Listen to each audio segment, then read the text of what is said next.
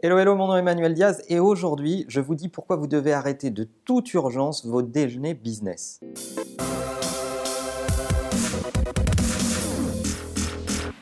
Alors les gens sont assez surpris euh, parce que je refuse les déjeuners business et je ne le cache pas en fait quand on me demande un déjeuner business, j'explique que je n'en fais pas et euh, ça les surprend beaucoup.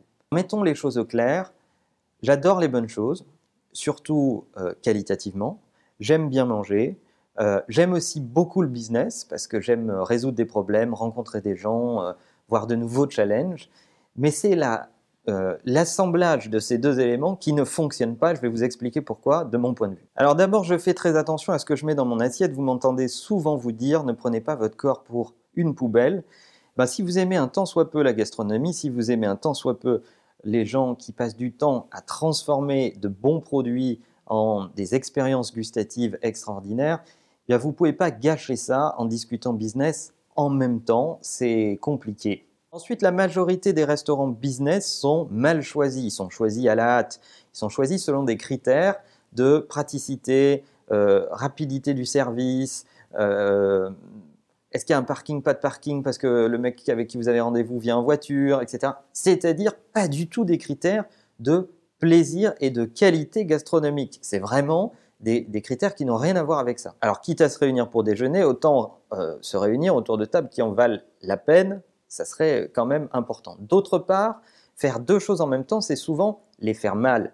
Donc, euh, avoir une super table et discuter de business, c'est-à-dire pas prendre le temps de profiter de ce qu'on vous sert, d'en parler, de l'apprécier, je ne vois pas vraiment l'intérêt. Et de l'autre côté, très très mal manger et par les business, bah, sincèrement, pour moi, c'est un supplice. Ça va avoir un impact sur euh, ma qualité d'écoute, etc. Donc, je mélange jamais les deux sujets. Quant à parler des euh, lunchbox ou des plateaux repas, alors là, c'est l'apothéose. En général, vous voyez vos interlocuteurs se transformer en gloutons. Euh, c'est une catastrophe pour la qualité des chemises que les gens portent. Ils repartent avec toutes les décorations possibles et l'intégralité du menu entre les oreilles et la ceinture. Bref, euh, si vous voulez garder une relation normale et continuer à regarder vos interlocuteurs normalement, ne faites jamais de plateau repas, c'est indécent. Alors, quand est-ce que je fais des déjeuners business? En réalité, je fais quelques déjeuners business euh, de façon très mesurée euh, et je les fais dans deux cas particuliers. Le premier, c'est avec mes équipes internes.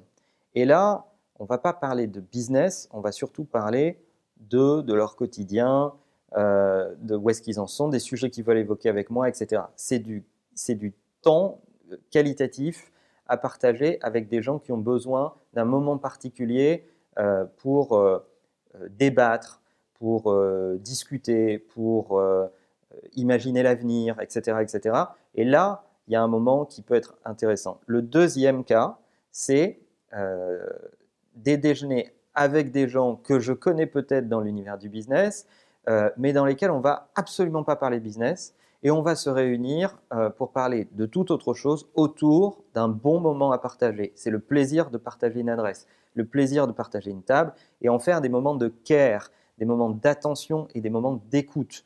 Euh, c'est une occasion, vous m'avez souvent entendu parler de 5 Economy, c'est une occasion d'en savoir plus sur vos interlocuteurs, de connaître leur goût, de connaître leurs centres d'intérêt, euh, leurs préoccupations, etc., etc. Voilà, si ce sont des moments de cette qualité, je veux bien les accepter. Aussi parce que si vous ne voyez des gens que pour leur vendre des trucs, bah, vous finirez par ne plus jamais les voir. Euh, on ne peut pas conditionner les moments à uniquement un intérêt business. Donc vous l'aurez compris, je pense que tous les déj business sont la cause de plein de problèmes. Un, les sujets sont mal abordés, mal briefés, les équipes sont pas impliquées, les projets démarrent en queue de poisson euh, lors de ces déjeuners, vous mangez mal, euh, vous allez avoir un impact sur votre santé parce qu'à force d'engendrer les déjeuners business, vous avez une boulimie de calories absolument catastrophique. Euh, vous allez du coup modifier l'équilibre de votre journée, peut-être plus faire vos sessions de sport normalement, peut-être modifier votre métabolisme. Bref, c'est assez catastrophique pour la productivité d'un point de vue général. Alors, mes astuces par rapport à ça, euh, la première serait de vous dire, transformer, euh, pour y aller doucement, vos déjeuners business en petits déjeuners business.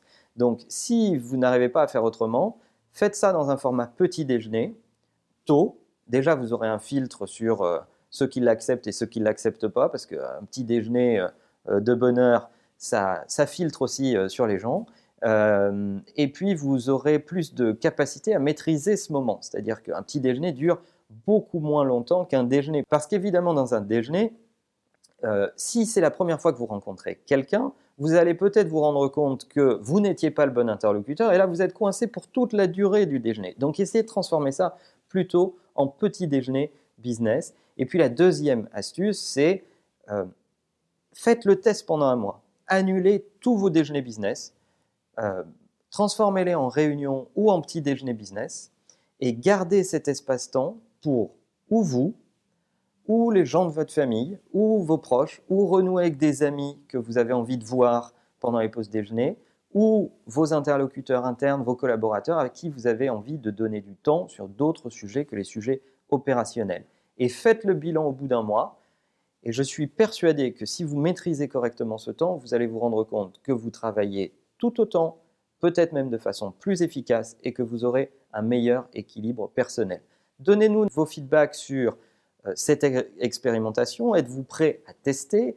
Comment gérez-vous vos déjeuners business au quotidien? Racontez-nous ça dans les commentaires. N'oubliez pas que la meilleure façon de marcher, c'est de vous abonner à notre chaîne et également à notre podcast dont je ne parle pas assez souvent, mais nous avons lancé Marche ou Crève en podcast. Vous pouvez écouter Marche ou Crève à travers le podcast iTunes. Vous allez dans iTunes, vous tapez podcast Manuel Diaz et vous pouvez m'amener avec vous dans vos oreilles, dans le métro, dans votre voiture, quand vous n'avez pas le temps de regarder l'épisode YouTube. À bientôt.